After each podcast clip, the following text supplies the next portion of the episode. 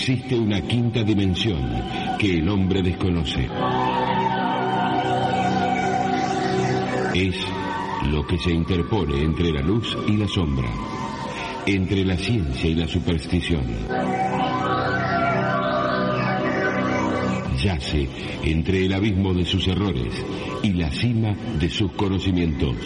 Es la dimensión de la imaginación, una zona situada al filo de la realidad, realidad, realidad, realidad.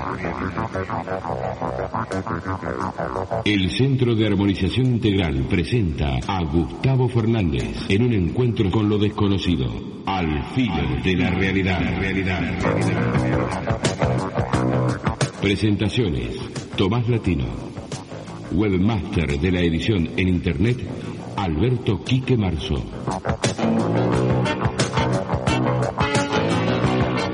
Y juntos caminaremos ya al filo de la realidad, al filo de la realidad, de la realidad, de la realidad.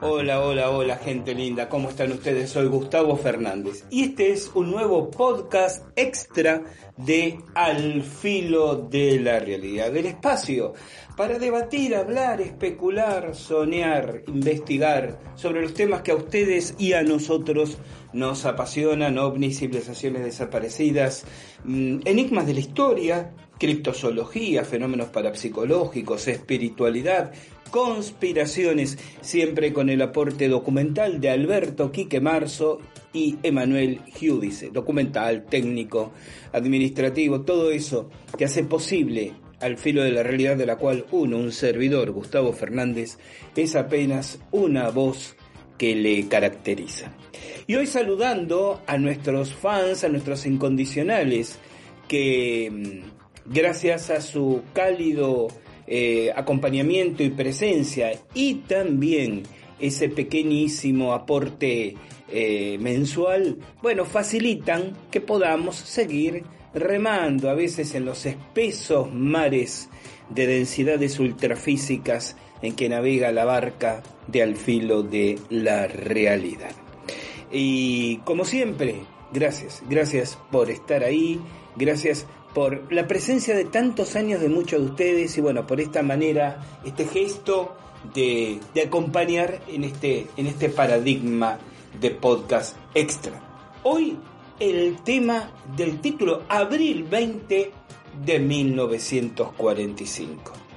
Y claro, de alguna forma, mm, tal vez ustedes a través de las ilustraciones que acompañan distintos posts en las redes sociales, eh, anticipando este podcast, o tal vez por, ¿por qué no?, el propio conocimiento de, mm, diríamos, de preciosismos históricos por parte de nuestros distinguidos oyentes, ya saben a qué nos estamos refiriendo.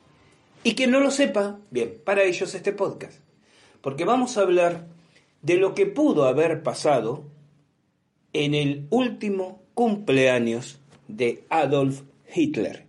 Ese cumpleaños que festejó, celebró en el búnker de la Cancillería. Ahora, ¿por qué tomamos ese momento, esos trágicos instantes en la, en la línea, en la no menos trágica línea de tiempo de esas épocas, como tema de al filo de la realidad. Ustedes saben por qué nos hemos eh, sumergido en esta, en esta mirada, en esta temática, ya en ocasiones, en varias ocasiones a través del tiempo, que somos partícipes de la sospecha que Hitler no murió en Berlín. En este punto puede haber oyentes que digan, no, bueno, Gustavo, pero estás eh, resistiéndote a la probada evidencia histórico-científica que demuestra que esto es así. De acuerdo. Yo creo que esa evidencia probada y científica eh, es por lo menos cuestionable. Es cuando menos cuestionable. No voy a dedicar este podcast, quiero aclarar, además por una cuestión de, de, de tiempos, a, a debatir si las evidencias de que esos escasísimos restos óseos encontrados en un bosque donde habrían sido arrojados por los soviéticos después de extraerlos de los jardines de Cancillería, donde se encontraba el acceso al búnker, eh, son o no son los de Hitler, los de Eva Braun y demás. No vamos, eh, no vamos a discutirlo porque no es la razón de ser del podcast de hoy.